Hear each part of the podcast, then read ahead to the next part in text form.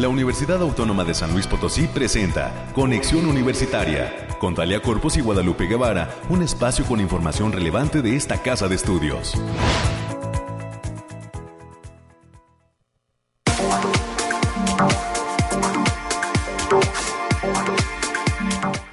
¿Cómo le va San Luis Potosí? Buen día, bienvenidas y bienvenidos a este espacio de conexión universitaria. 9 de la mañana en punto en el reloj de la cabina de Radio Universidad desde aquí, desde Arista 245 en el centro histórico, en el primer cuadro de la capital potosina, nos saludamos con muchísimo gusto y le damos a usted que sintoniza la frecuencia universitaria la más cordial bienvenida a este espacio. Hoy muy contentos en este martes de pues llevar hasta usted toda la información que acontece en esta Universidad Autónoma de San Luis Potosí. Estamos en el mes de octubre, hoy ya 25 de octubre, ya prácticamente a unos dillitas, 5 o 6 días de que cambie también el horario de verano y pues que nos eh, metamos en una etapa que al menos los legisladores han ya definido que por lo pronto eh, durante el 2023 no habrá un movimiento de adelanto de horario. Así que pues eh, estaremos ya en el próximo domingo ajustando nuestro reloj y parece ser que todo el 2023 no se moverá hasta que pues bueno haya digámoslo así cambio de legislatura o alguna otra cuestión, algún otro análisis que expertos puedan hacer en torno a estos cambios de verano que se venían realizando y que ah, por lo pronto se ha decidido en este país ya no mantenerlo a menos que pues algunos municipios quieran ajustarse, sobre todo del norte del país, en cuanto a eh, pues la necesidad que puedan tener de eh, adelantar ese horario, pero ya será una cuestión que no será totalmente obligatoria. Por lo pronto, Hoy, en este martes 25 de octubre, aquí en esta universidad, estaremos detallando desde esta cabina los temas climáticos. Está ya listísima mi compañera América Reyes con toda la información de lo que acontece en esta casa de estudios. Se vienen ya, pues, eh, eh, el término de lo que son las, los tiempos regulares, viene eh, todo lo que se aproxima en materia de cierre de semestre y estaremos dando cuenta de toda la actividad que viene para esta casa de estudios que tuvo buenas noticias el día de ayer ya nuestra nuestra amiga América Reyes lo contará respecto a la obtención de recursos de fondos que han otorgado organismos del gobierno estatal para el financiamiento de la educación, de la investigación para esta casa de estudios. Hay buenas noticias y las vamos a escuchar en unos minutos más con América Reyes. Estaremos también enlazándonos hasta la Huasteca Potosina, en donde la maestra Eunice Martínez Alvarado, coordinadora de la licenciatura en Derecho en el Campus Valles, estará platicando con nosotros de todas las actividades por los 31 años de la impartición de la licenciatura en Derecho allá en el Campus Valles. 31 años de formar abogados en el Campus Valles. Más adelante tendremos la información con la maestra Unice Martínez Alvarado y enhorabuena también para ese Campus Valles, esa Facultad de Estudios Profesionales de la zona huasteca, que está, pues ahora sí que de manteles largos, reconociendo también a sus profesores y pues a sus estudiantes. También estaremos platicando con el doctor Gilberto Pérez Roldán, investigador de la Facultad de Ciencias Sociales y Humanidades. Está de vuelta luego de haber tomado un tiempo en año sabático y estará platicando con nosotros sobre una charla que viene en el área de arqueología allá en la Facultad de Ciencias Sociales y Humanidades que tiene que ver con el templo de Teotihuacán. Vamos a estar hablando de que viene una especialista invitada por la Facultad de Ciencias Sociales y Humanidades a impartir una charla denominada Interdisciplina en Arqueología, ejemplo Teotihuacán. Así que más adelante estaremos conociendo cuándo se va a llevar a cabo esta charla y cuáles serían las características para acudir. En eh, el último tema, en materia eh, cultural, estaremos enlazándonos con la maestra Elizabeth Ramírez Rubio del Centro de Investigación en Ciencia, Tecnología y Diseño que pertenece al sistema de bibliotecas, esta eh, biblioteca de la zona universitaria poniente que pues estará abordando una semana de Open Access abierto para la justicia climática. ¿Qué actividades van a tener en esta semana abierta para la justicia climática? Más adelante, el sistema de bibliotecas a través de la maestra Elizabeth Ramírez Rubio nos estarán dando cuenta de esta información. Así que, pues atención con todo lo que vamos a tener a lo largo de esta hora de transmisión. Por supuesto, el resumen nacional, el resumen de ciencias estará listo en esta mañana para usted.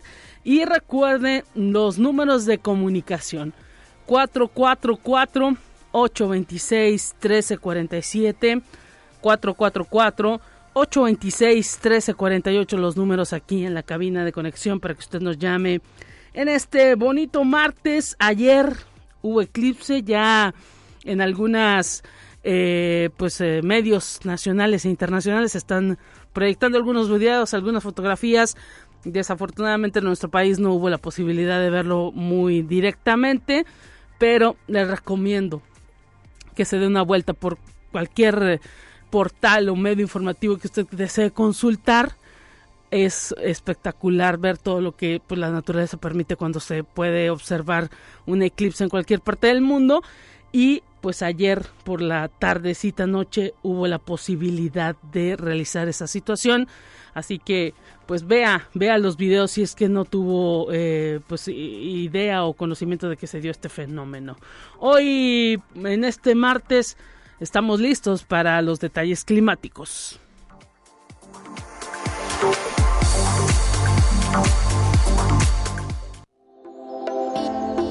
Aire, frío, lluvia o calor. Despeja tus dudas con el pronóstico del clima.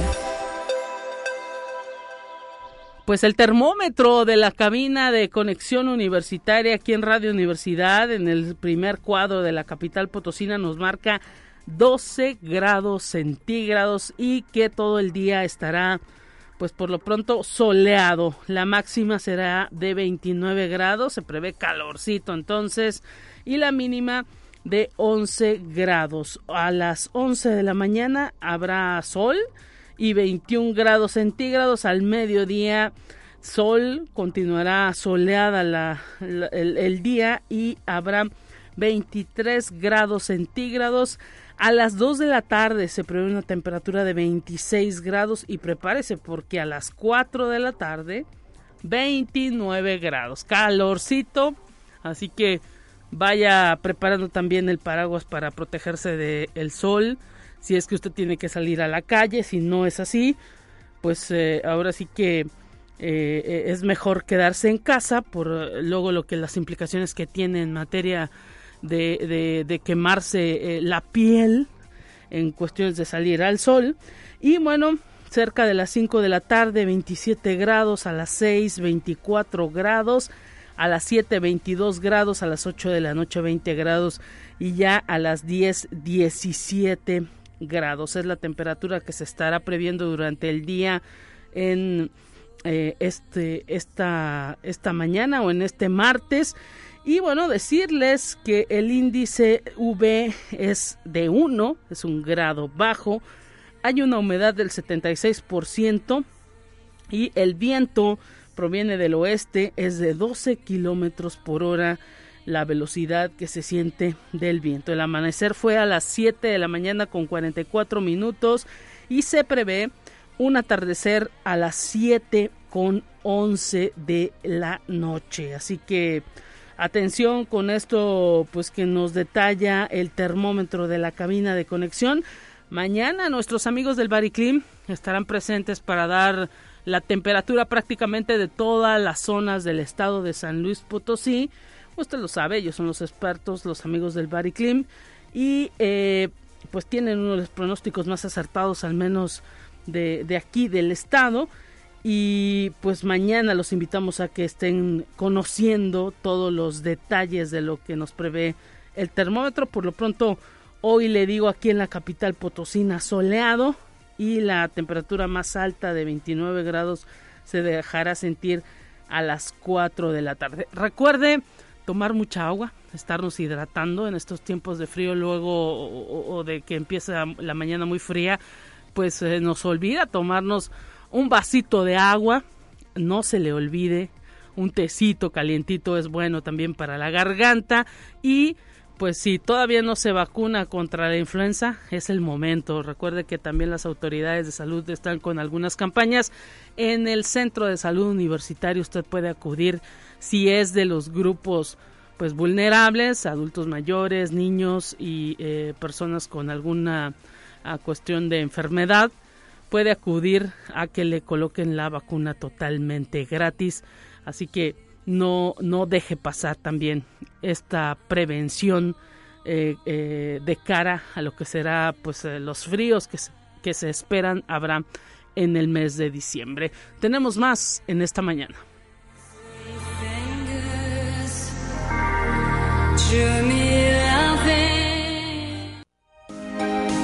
Escucha un resumen de Noticias Universitarias.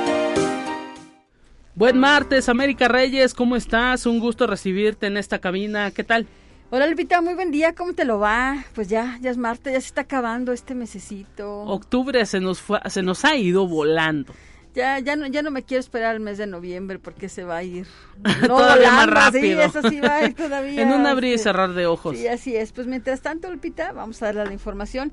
Y como yo ya lo mencionabas hace unos momentos, Investigadores e investigadores de esta casa de estudios lograron la obtención de ocho estímulos, lo que va a permitir fortalecer la formación de recursos humanos en investigación, desarrollo tecnológico e innovación. Lo anterior fue dado a conocer por el COPOSIT en la publicación de resultados del tercer periodo por el Comité Técnico del Fideicomiso, que con base en el proceso de evaluación y propuestas que aprobó la asignación de recursos, permitirán además organizar eventos de carácter nacional e internacional internacional en materia científica. Pues enhorabuena para estos estos talentos universitarios, tanto investigadoras como investigadores, por este, por este apoyo por parte del COPOSIT. Y uno de los principales intereses de don Rafael Nieto Compián hay que recordar que fue el gobernador que otorgó la autonomía a la Universidad Autónoma de San Luis Potosí y el voto a la mujer. Fue el mejorar la educación en San Luis Potosí. Allá hay que decir también que fue un político autodidacta que desde temprana edad tuvo acercamiento con personas que leían mucho y tenían un mayor conocimiento que el resto de los habitantes de su época. Así lo aseguró en, el, en su natalicio ayer 24 de octubre la historiadora doctora Gabriela Torres Montero. Ayer, ayer se cumplió un, un año más el natalicio de Rafael Nieto Compeán y por aquí este tuvimos eh, le vinieron a dejar sus flores y todo por con motivo de este de este acto. Así es y todavía están por ahí esperemos que intactas en las escalinatas de eh, aquí del edificio central, pues si alguien no conoce al personaje puede pasar a este magno edificio, es de entrada libre y pues observar ahí que se le dejó una ofrenda. Así, aquí, aquí hay un busto al, al, inicio de las escaleras que dan para la rectoría. Y bueno, también decirte, Lupita, que este martes 25 de octubre y durante todo el mes de noviembre, el Cineclub de la universidad va a presentar el ciclo de cine terror asiático. Esto va a ser en el auditorio Rafael Nieto. El día de hoy se proyecta la película Bulbul que es un filme originario de India del año 2020 y narra la vida de un hombre que regresa a casa después de varios años y se encuentra en una aldea abandonada plagada de muertes misteriosas causadas por una bruja. No se lo pueden perder en punto de las 18.30 horas. La entrada general es de 15 pesos, niños e INAPAM 10 pesos y la Unión de Asociaciones de Personal Académico de la Universidad Autónoma está haciendo un llamado a todos sus agremiados a participar en las votaciones del proceso de validación de su contrato colectivo de trabajo que tendrá lugar durante toda la semana en los distintos campus de la universidad. El turno este día, martes 25 de octubre, será para las facultades que corresponden a la zona universitaria Oriente, donde se localizan las facultades de Psicología, Ciencias Sociales y Humanidades y Ciencias de la Información y sus alrededores. El horario de atención será de 9 de la mañana a 2 de la tarde y de 5 a 7 de la tarde. Es muy importante su participación, hay, hay, hay que destacarlo. Así es, y pues atención a los eh, docentes en activo, son quienes deben estar, pues ahora sí que eh, formando esa votación, participando en esta votación que está eh, pues anunciando la Unión de Asociaciones de Personal Académico. Se ha enviado un correo electrónico a través del cartero hablando de los horarios y también de las sedes de votación. Así que esperemos que haya participación por parte de la comunidad docente para esta situación de refrendar todo lo que se ha logrado en cuanto al contrato colectivo de trabajo de los docentes. Así es. Les recordamos el horario que va a ser de 9 de la mañana a las 2 de la tarde y de 5 a 7. Y el día de mañana, 26 de octubre, la Facultad de Enfermería y Nutrición va a realizar el curso Nutrición en Embarazo y Lactancia Materna Exitosa en un horario matutino de 9 a 12 horas. Las interesadas pueden registrarse a través de un link que ya se distribuye en la cuenta de Instagram arroba unilactancia. Habrá sorpresas entonces para quienes eh, pueden estar interesadas en este curso para que ingresen. Atención y pues ahora sí que todavía, aunque ya falta menos, es prácticamente mañana, pues todavía habría inscripciones. Así es. Y la Facultad de Economía está invitando al Seminario Permanente de Economía, Comercio y Negocios Internacionales, que va a ser impartida por el maestro Pedro Pérez Medina de forma presencial y la cual va a tener lugar el próximo jueves 27 de octubre al mediodía en el aula magna de aquella entidad. La entrada será completamente libre, ya saben, nada más llévese su cubrebocas. Y también ya falta poco para que arranque en la Facultad de Ciencias Sociales y Humanidades el coloquio internacional del papel a lo digital, nuevas perspectivas humanísticas para la cultura impresa hispánica de los siglos XVI y XIX. Esto va a tener lugar los días 27 y 28 de octubre. Para mayor información pueden mandar un correo a guadalupe.domínguez.uaslp.mx y a marco.durán.uaslp.mx. Y la Facultad de la Hábitat a través del cuerpo académico Vanguardias del Diseño está invitando a las y los diseñadores potosinos para que participen del Seminario Internacional Virtual Vanguardias del Diseño 2022, que por lo pronto tiene como fecha límite de envío de presentaciones hasta el próximo 15 de noviembre de presente año. El evento va a estar llevándose a cabo los del 23 al 25 de noviembre. Para mayores detalles e informes pueden a este, ingresar al link https dos puntos diagonal diagonal seminario 2022 punto vanguardiasdiceno.org diagonal convocatoria. Y la Dirección de, de, Internacionalización de esta Casa de Estudios da a conocer a todos los alumnos que ya está abierta la convocatoria para el programa de movilidad virtual para el semestre enero-junio 2023. Pueden consultar la página en Facebook Internacionalización UASLP México y vive la experiencia de una movilidad virtual.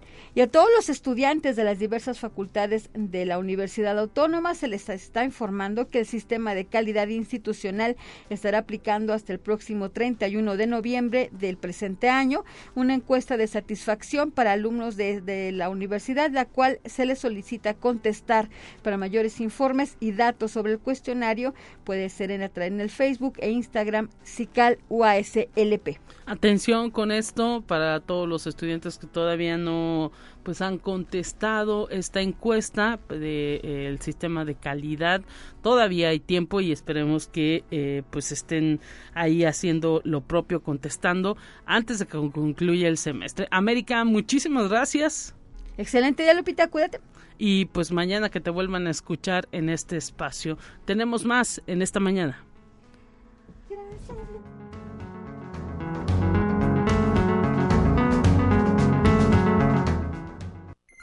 Te presentamos la entrevista del día. Y como le decíamos al inicio de este espacio, estamos enlazándonos hasta la Facultad de Estudios Profesionales de la zona Huasteca con la maestra Eunice Martínez Alvarado.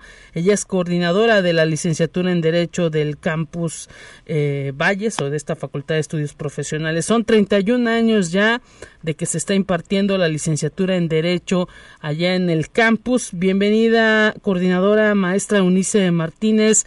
Un gusto recibirla en estos micrófonos de Conexión Universitaria. ¿Cómo se encuentra? ¿Qué tal? Hola, muy buenos días, muy bien. Saludos a todos los que nos escuchan el día de hoy, Lupita. A tus órdenes. Pues nosotros encantados de que platique con el auditorio, con la gente de la radio universitaria para pues hablar de este recorrido que tiene ya tres décadas, un poquito más de la enseñanza del derecho para la zona huasteca. Sí, mira, desde el año 1991 pues se, empezó a ofertar la carrera teniendo la primera generación y esta pues salió en, tuvo su primer egreso con una excelente eh, mm, respuesta, perdón. El día de hoy pues estos son nuestros actuales funcionarios, jueces, están posicionados en toda nuestra nuestra área geográfica y bueno, tenemos mucho que celebrar. Al día de hoy ha habido muchas generaciones que han transcurrido por nuestro espacio y hemos diseñado varias actividades en esta semana pues, para poder fortalecer y vincularnos con nuestros egresados, para poder fortalecer también la pertenencia con nuestros actuales alumnos, estudiantes, que pues luego de esta pandemia de, dos años pues no habíamos podido este, organizar ciertas actividades solamente de manera virtual. Y pues aprovecho este espacio para invitar a todos a las actividades que tenemos em, organizadas. También algunas podrán ser vistas en la, en la página de la Facultad de Estudios Profesionales. Se va a transmitir por Facebook dos eh, conferencias virtuales. Y bueno, pues también queríamos este, mencionar que estamos de manteles largos porque estuvimos en un proceso de revisión de nuestro proceso de reacreditación en el presente año, como ya habíamos tenido eh, la oportunidad de platicarles por este medio. Y pues ya nos llegó también nuestro resultado, nuestro dictamen, donde nos vuelven a, acreditar por parte del organismo CONFEDE, que es el Consejo Nacional para la Acreditación de Educación Superior en México, cumpliendo pues con todos estos estándares de calidad de nuestra universidad. Mire, excelente noticia, ¿no? Cuando se está, pues, de manteles largos recordando los 31 años de, eh, pues, impartir la carrera de Derecho, les llega la acreditación y, pues, esto refrenda eh, un compromiso mayor, maestra. Así es, este, el dictamen, pues, es por cinco años, donde nos refrenda nuestra calidad y, pues, vamos a seguir trabajando en este sentido. Exactamente, y pues ahora sí que eh, eh, ya se reconoció a los profesores, ya eh, pues imagino que hay pues un gran ímpetu con los estudiantes y qué actividades son las que van a tener. Tengo idea que en estos momentos presentan un libro. Así es. El día de ayer pues tuvimos una actividad de una clase espejo donde se mostraron los resultados de colaboración entre estudiantes de nuestra facultad con estudiantes de la Universidad de Belgrano de Argentina. Em, y bueno, esa fue una parte de, las actividades de nuestros cuerpos académicos, de lograr esta vinculación. El día de ayer nos acompañó el diputado federal Antonín Guerrero para hablarnos sobre la función legislativa. Tenemos eh, toda la semana del 24 al 28 una exposición fotográfica donde pues, tratamos de, de encontrar muchas fotografías de cada una de las generaciones para para tener esta apreciación, ¿verdad?, de la trayectoria de nuestra carrera. Entregamos reconocimientos a nuestros profesores. Hay algunos que todavía eh, nos acompañan con mucho ímpetu y son nuestros profesores fundadores.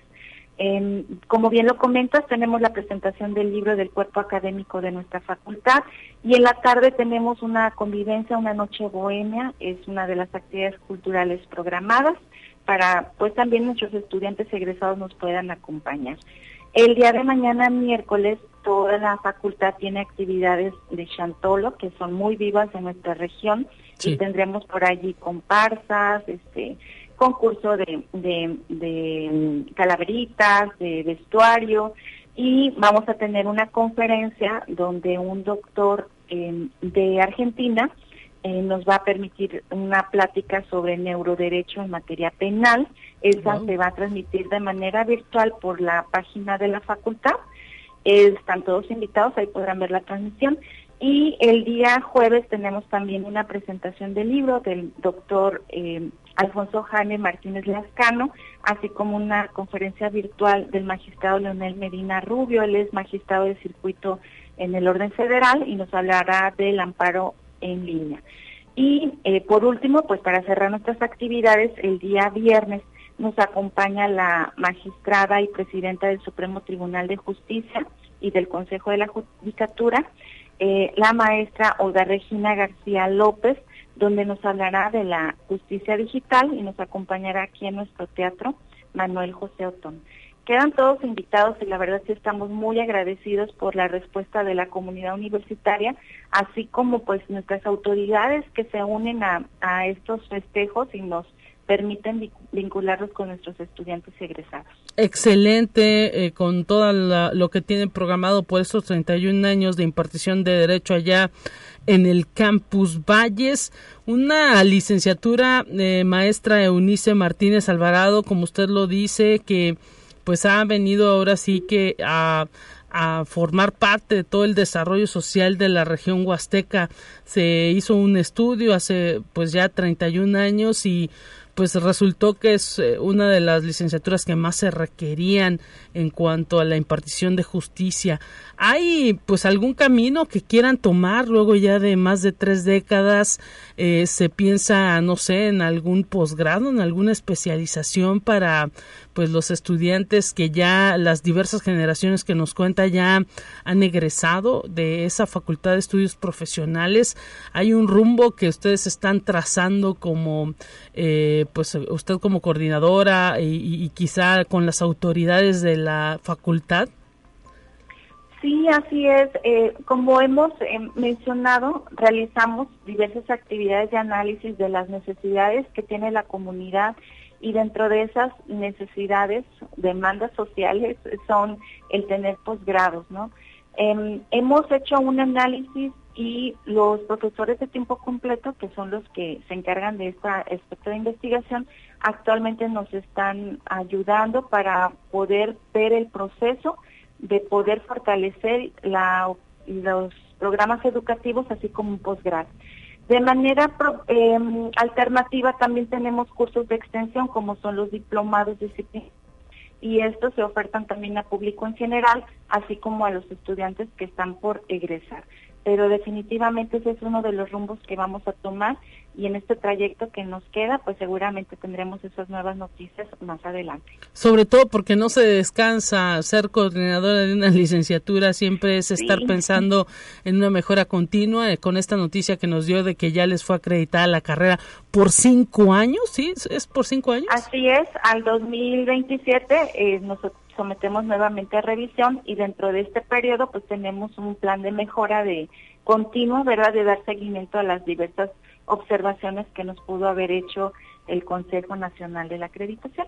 Pues es más y más trabajo cada vez. Eh, eh, coordinadora, maestra Eunice Martínez Alvarado, pero pues todo es positivo porque siempre, pues ahora sí que se hace el esfuerzo en equipo con el trabajo de los docentes, de los administrativos y de los propios estudiantes para pues hacer crecer todavía más esa eh, esta licenciatura, ese campus de la Huasteca, que bueno, ya es facultad, maneja más de 1500 estudiantes por semestre y bueno, pues ahora sí que es una comunidad muy amplia y cada vez más fortalecida, ¿no?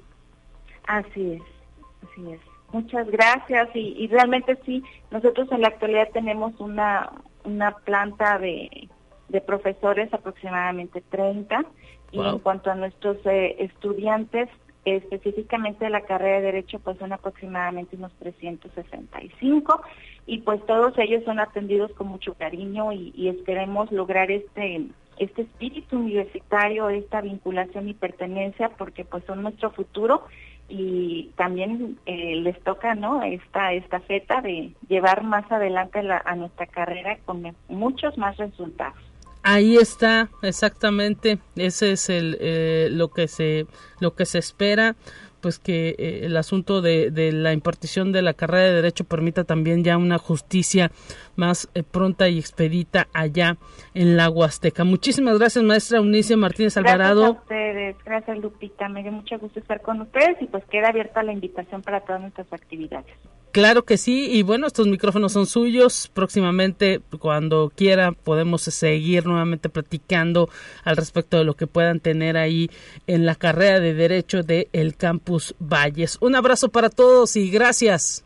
Muchas gracias. Hasta luego. Momento de ir a una pausa en este espacio. Son las nueve y media. Ya nos ha transcurrido los primeros minutos de esta conexión. Vamos al corte y enseguida volvemos.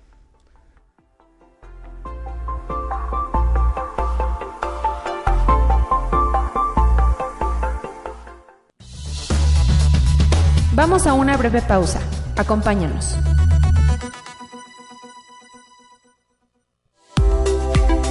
Conexión Universitaria ya regresa con más información. Te presentamos la entrevista del día. Estamos de regreso en conexión y nos vamos ahora hasta la Facultad de Ciencias Sociales y Humanidades recibiendo al doctor Gilberto Pérez Roldán, investigador del área de arqueología de allá de la Facultad de Ciencias Sociales y Humanidades. Un gusto recibirlo, doctor. Gracias por estar presente en estos micrófonos de la radio universitaria. ¿Qué tal? Pues el gusto es mío y pues muy buenos días a todos los radioescuchas y pues invitarlos a una conferencia. Vamos a tener el día de mañana a las 11 por por este, vía Zoom que se va a transmitir por la eh, plataforma plataforma que se llama Facebook vinculación este, la ponencia de la doctora Linda Manzanilla Naim, que es arqueóloga, egiptóloga, investigadora y aquí que pertenece a la Academia Mexicana. Este, y es una de las mujeres, fíjense, sobre lo que nos va a hablar. Bueno, voy a hablar un poco de la doctora Linda. Eh, pues en el 2003 fue elegida como miembro internacional de la Academia Nacional de Ciencias de Estados Unidos. Entonces, eh, pues no cualquiera llega a este tipo de academia, ¿no? Este, hay pocos mexicanos y entre ellos pues la doctora Linda Manzanilla. Eh, ella nos va a hablar este, eh, sobre la interdisciplinariedad en arqueología y va, va, va, va, a mencionar uno de los sitios emblemáticos en México que es Teotihuacán. Eh, va a presentar un modelo, un modelo sobre quiénes eran los gobernantes como internamente una primera de las ciudades estatales en América y además la primera ciudad urbanizada en el continente, este, llegó a organizarse. Entonces, la, la, la charla de mañana pues eh, es la propuesta de quiénes eran esos dirigentes en Teotihuacán y cómo era su organización. Nos va a hablar también de un esquema muy interesante que es a partir de toda esta información por qué Teotihuacán desaparece. ¿Qué llegó a, a, que Teotihuacán cayera en ese colapso eh, que le llamamos el colapso de Teotihuacán. ¿Qué factores fueron los que impulsaron? Entonces, la conferencia se da el día de mañana a las 11 horas, eh, va a tener una duración de una hora y se va a transmitir por eh, Facebook y busquen lo que sería eh, el, en Facebook vinculación, Facultad de Ciencias Sociales y Humanidades. Eh, para las personas que quieran eh, verla, eh, nosotros aquí en la facultad, en el auditorio, vamos a transmitir este, pues vía Zoom en pantalla la, la, la, conferencia.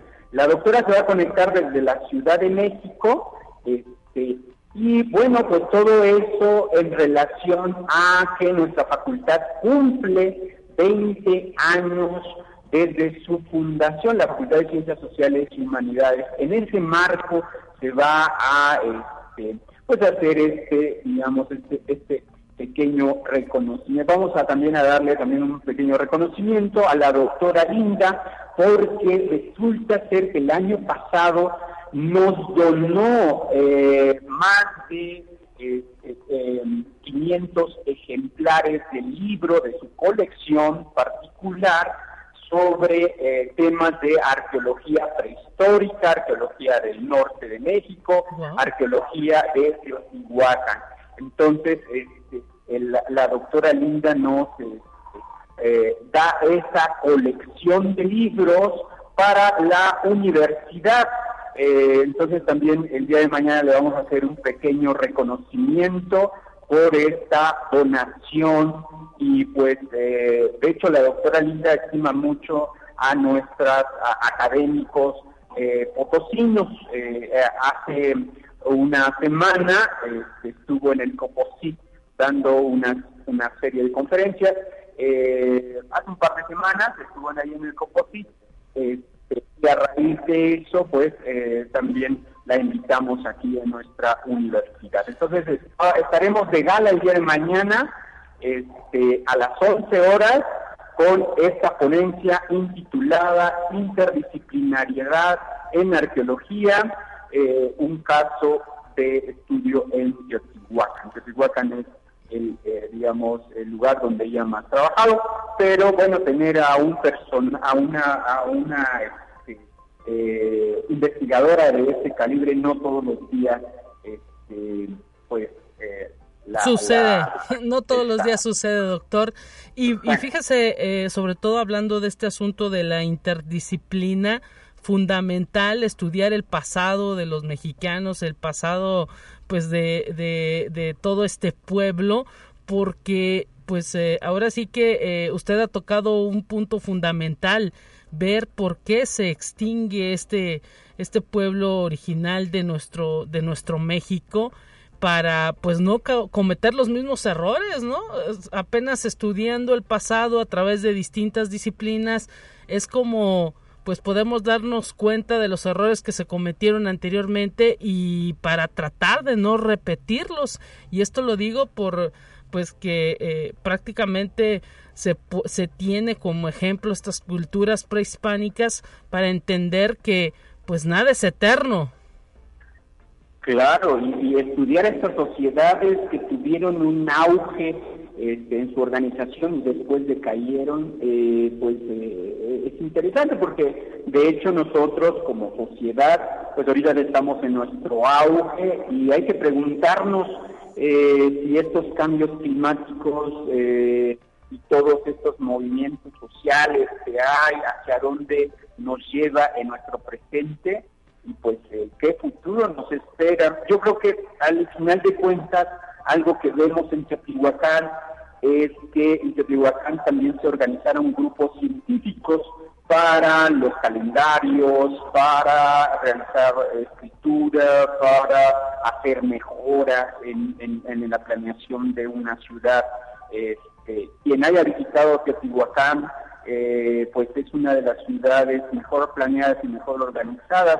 Por un lado les llegaba el agua potable, por el otro les llegaba, eh, ponían este, series de eh, sanidad, este, drenaje, por el otro lado tenían como hasta sus propios refrigeradores. De hecho, el refrigerador más antiguo en América está en Teotihuacán, que es a base de colocar vasijas enterradas junto a donde llega eh, el agua potable y, este, esta agua potable pues enfriaba todo lo que eh, se acercaba a estas ollas enterradas. Entonces, este, Teotihuacán todavía nos ofrece muchísimo, muchísimo por investigar. Este, y vaya, y, por eso esta invitación a todo el público. Eh, mañana a las 11 pues tenemos la presencia de esta reconocida investigadora, la doctora Linda Manzanilla, eh, que va a estar con nosotros vía, este, pues, eh, de manera digital, vía a larga distancia. Interesante también el hecho de que nos detalla que ha donado ella parte de su colección personal al área de arqueología de ahí de la facultad para que pues, los jóvenes aprovechen, doctor. Sí, no, pues mira, yo creo que, como dicen, eh, ella le dé mucho futuro a nuestra universidad y por lo tanto también ella quiere dejar eh, este legado como investigadora. Eh, porque es una colección muy grande que ya la tenemos aquí, eh, ya la estamos registrando y que próximamente aparecerá en los anaqueles del, de, nuestro plantel, de aquí de la biblioteca, este, y que pues estamos muy, muy contentos y aparte orgullosos en el sentido de que nuestra población, este, la gente, tanto universitaria como la gente de a pie, pues pueda venir a consultar libros, libros que van, el más antiguo es del siglo XIX, ¿no? Hasta el, hasta sus, este, la, la, doctora tiene más de 30 y, 32 publicaciones aproximadamente en, en, en, libros, ¿no? Más de, eh, de, 700 publicaciones arbitradas, etcétera. Entonces, este, también viene en esta colección que nos donó tanto sus libros como eh, los textos, artículos científicos, este, y que pues van a estar, van a estar a la disposición tanto del público en general. Excelente, doctor Gilberto Pérez Roldán, con esta visita que al menos de manera virtual tendrán en el área de la arqueología, en esta licenciatura que, pues imagino, también ya se prepara para el cierre de semestre. Claro, ¿no? Y aparte, este, bueno, te voy a dar la exclusiva, porque ya sabes que siempre te doy la exclusiva. Resulta ser que nosotros estamos echando a andar la, eh, una especialidad de antropología forense. Si estudias arqueología, eh, eh, este, en los últimos semestres te puedes especializar en lo forense. De hecho, y ahí te va, la Secretaría de Gobierno de San Luis Potosí ha creado el primer laboratorio de arqueología forense. Estamos trabajando a la, eh, digamos, de codo a codo nuestra universidad con esta área de gobierno del Estado y que eh, se dedica ahora a la búsqueda e identificación de desaparecidos. Eh, es un área que asesora de manera a los colectivos de, papás que buscan a sus desaparecidos y que con las técnicas de caminar en campo, ubicar indicios y ubicar cosas y aparte eh, la universidad tiene las, las, las técnicas y las tecnologías que apoyan a una ubicación exacta y este y esta área digamos eh, pues eh, recaba todos los datos para que las fiscalías en cuestión entren con las investigaciones legales con toda esa serie de tramitología que los deudos que la gente pues entra en una enorme ansiedad quien, quien, tienen a quien tiene un desaparecido pues entra en una enorme ansiedad y dice pues quiero mover tierra, mar y suelo para encontrar a nuestros desaparecidos. Y eh, este yo creo que es uno de los grandes aportes de nuestra universidad. Excelente, y pues es parte de esa interdisciplina que busca la arqueología y que está dando giros a las necesidades, ¿no? De la propia sociedad. Excelente noticia también, doctor Gilberto Pérez Roldán, y pues eh, felicidades también por ese gran esfuerzo. Pues yo creo que es un esfuerzo colectivo, porque gracias a ti y gracias pues a, todas las autoridades, nuestro rector y, a todas las autoridades, porque pues son los que nos impulsan, nuestros estudiantes, eh, la sociedad a veces dice, bueno, eh, ¿qué hace la universidad para pues para darnos un granito de construcción y precisamente esto de asesorar a la búsqueda de desaparecidos, asesorar a este nuevo laboratorio que tiene la Secretaría de Gobernación, laboratorio de arqueología forense, este, pues nosotros estamos ahí asesorando, prestando instrumentos, capacitando, la intención es también esta idea de, de formar una capacitación. Y pues bueno, también entran otras áreas como recordemos que nuestra universidad tiene la licenciatura de criminología, eh, también tiene la licenciatura en antropología, hay un área de antropología que ahora se está dedicando a lo forense. Entonces,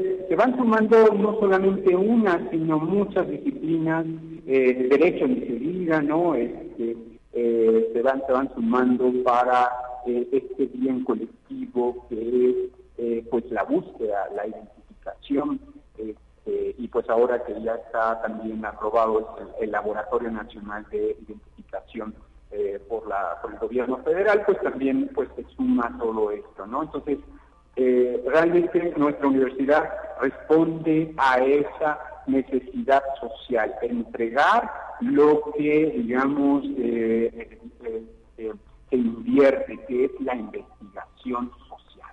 Excelente noticia, doctor Gilberto Pérez Roldán, además de lo que van a tener el día de mañana pues excelente, excelente eh, eh, noticia a través de estos micrófonos. Le queremos agradecer, pues eh, como siempre, su participación y pues esperemos pronto nuevamente volver a platicar en este espacio. Pues gracias, Lupita, y gracias al auditorio y pues seguimos con ustedes. Muchas gracias. Un abrazo para todos. Saludos hasta la Facultad de Ciencias Sociales y Humanidades, a la licenciatura en Arqueología, que pues está ahora sí que en estos 20 años de la Facultad de Ciencias Sociales y Humanidades festejando eh, a lo grande. Tenemos un resumen de información, los temas nacionales están listos.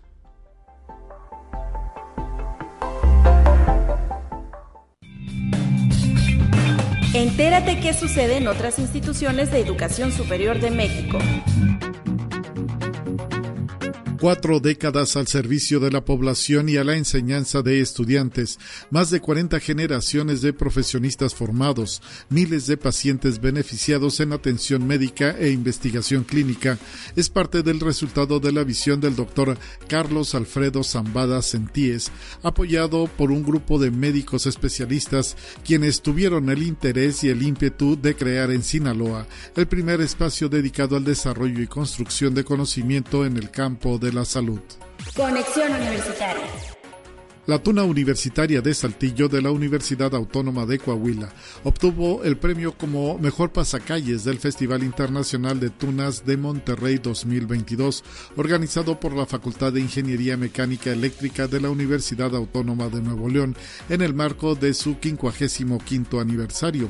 El pasacalle es una forma musical de ritmo vivo y de origen popular español de principios del siglo XVII, interpretada originalmente por músicos ambulantes como lo refleja su etimología, pasar por la calle, y en esta categoría lo recibieron los integrantes de la Tuna Universitaria de Saltillo al realizar esta actividad en la Avenida Morelos del barrio antiguo de Monterrey. Conexión Universitaria. La Universidad Nacional Autónoma de México implementó en Ciudad Universitaria una red de geosenderos a fin de preservar los elementos geológicos o no vivos, es decir, rocas, fósiles, minerales, suelos y relieves, así como la biodiversidad del lugar y reconocer el valor e importancia de este espacio.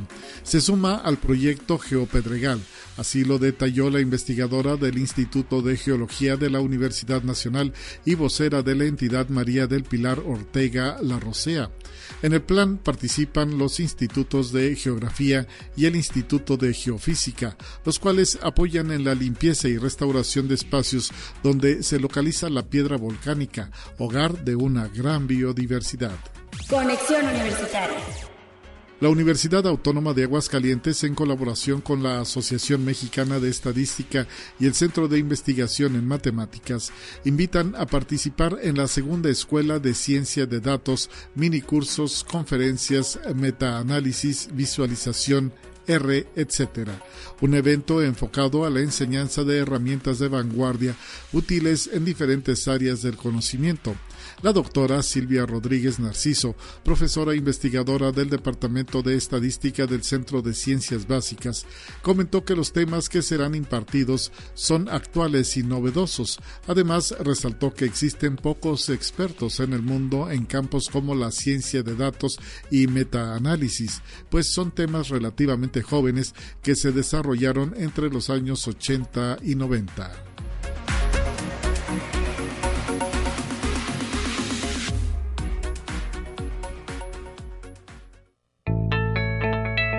La UNI también es arte y cultura. Estamos para cerrar este espacio informativo recibiendo a la maestra Elizabeth Ramírez Rubio del Centro de Información de Ciencia, Tecnología y Diseño del Sistema de Bibliotecas. Están preparando la semana de Open Access abierto para la justicia climática. Bienvenida maestra, gracias por tomar la comunicación y pues cerramos ahora sí que actividad de conexión universitaria con que nos platique eh, pues de qué va esta semana de acceso abierto para la justicia climática. Muchas gracias, Lupita, por el espacio. Muy buenos días a todos. En efecto, esta es la segunda semana que estamos emitiendo precisamente con relación al acceso abierto del sistema de bibliotecas. Y pues precisamente la idea es eh, que los autores puedan participar, digamos los autores universitarios puedan participar en esta iniciativa. Eh, por lo tanto, pues bueno, iniciaremos el día de mañana con una conferencia magistral precisamente por parte del doctor Ricardo Villegas Tobar. Él nos acompaña desde la Benemérita Universidad Autónoma de Puebla. Él es pues experto en toda la parte del uso de los datos abiertos, de las autorías, precisamente de, las políticas de publicación en esta iniciativa. Como, como bien sabemos, pues la información cuesta, pero la iniciativa del acceso abierto pues es precisamente una, una colaboración entre la posible gratuidad que pueda existir eh, con las editoriales.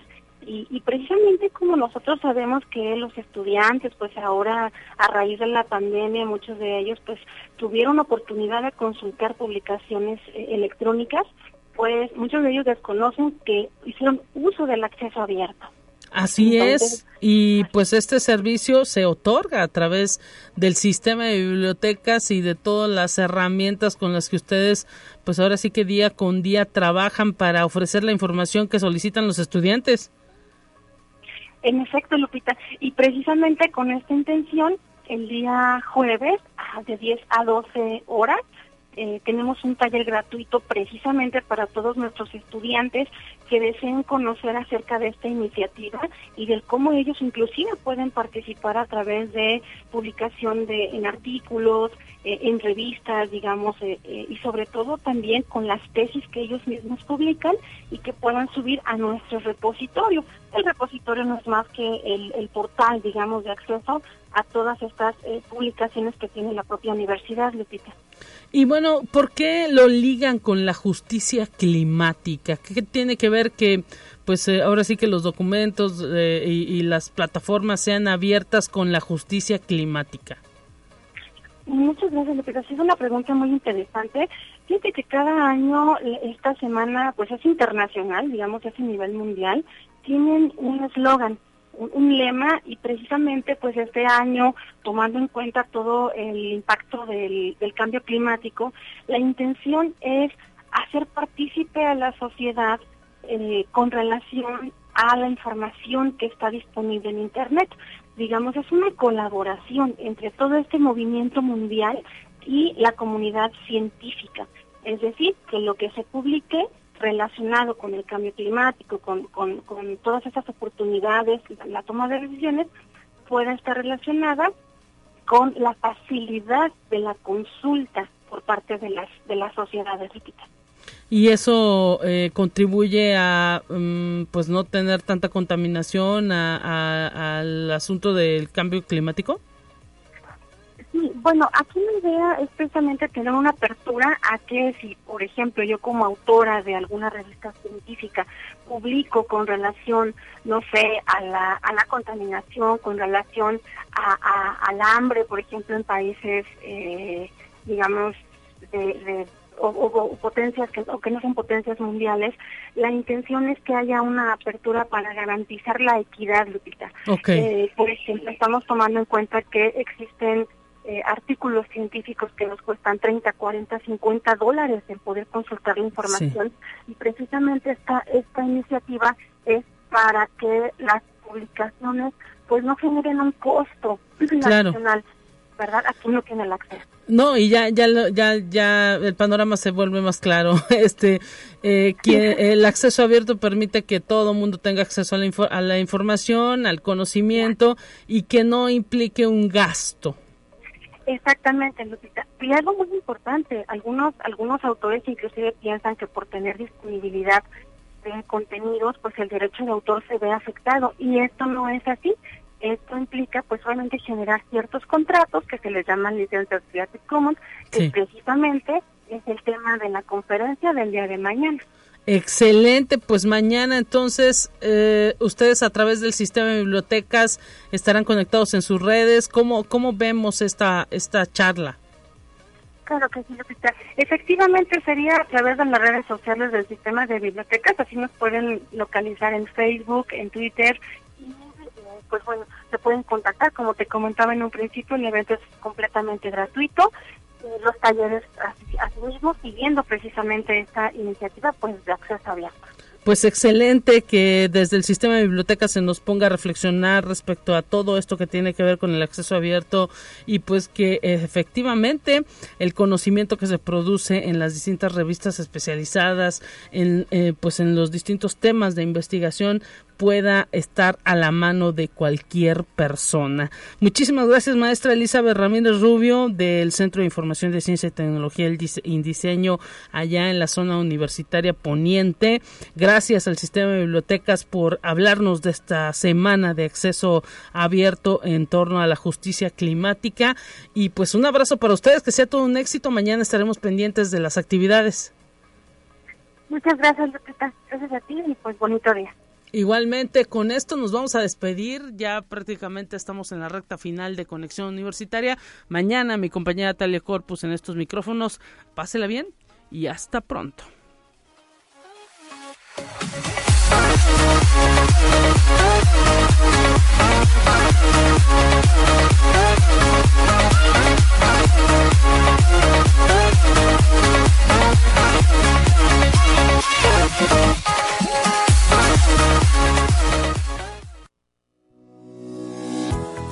La Universidad Autónoma de San Luis Potosí presentó Conexión Universitaria con Talia Corpus y Guadalupe Guevara. Sintoniza de lunes a viernes de 9 a 10 horas en Radio Universidad 88.5 FM y 1190 AM en San Luis Potosí. En el 91.9 FM con cobertura en el Altiplano Potosino o en el resto del mundo por el portal www.uaslp.mx y la app UASLP de descarga gratuita.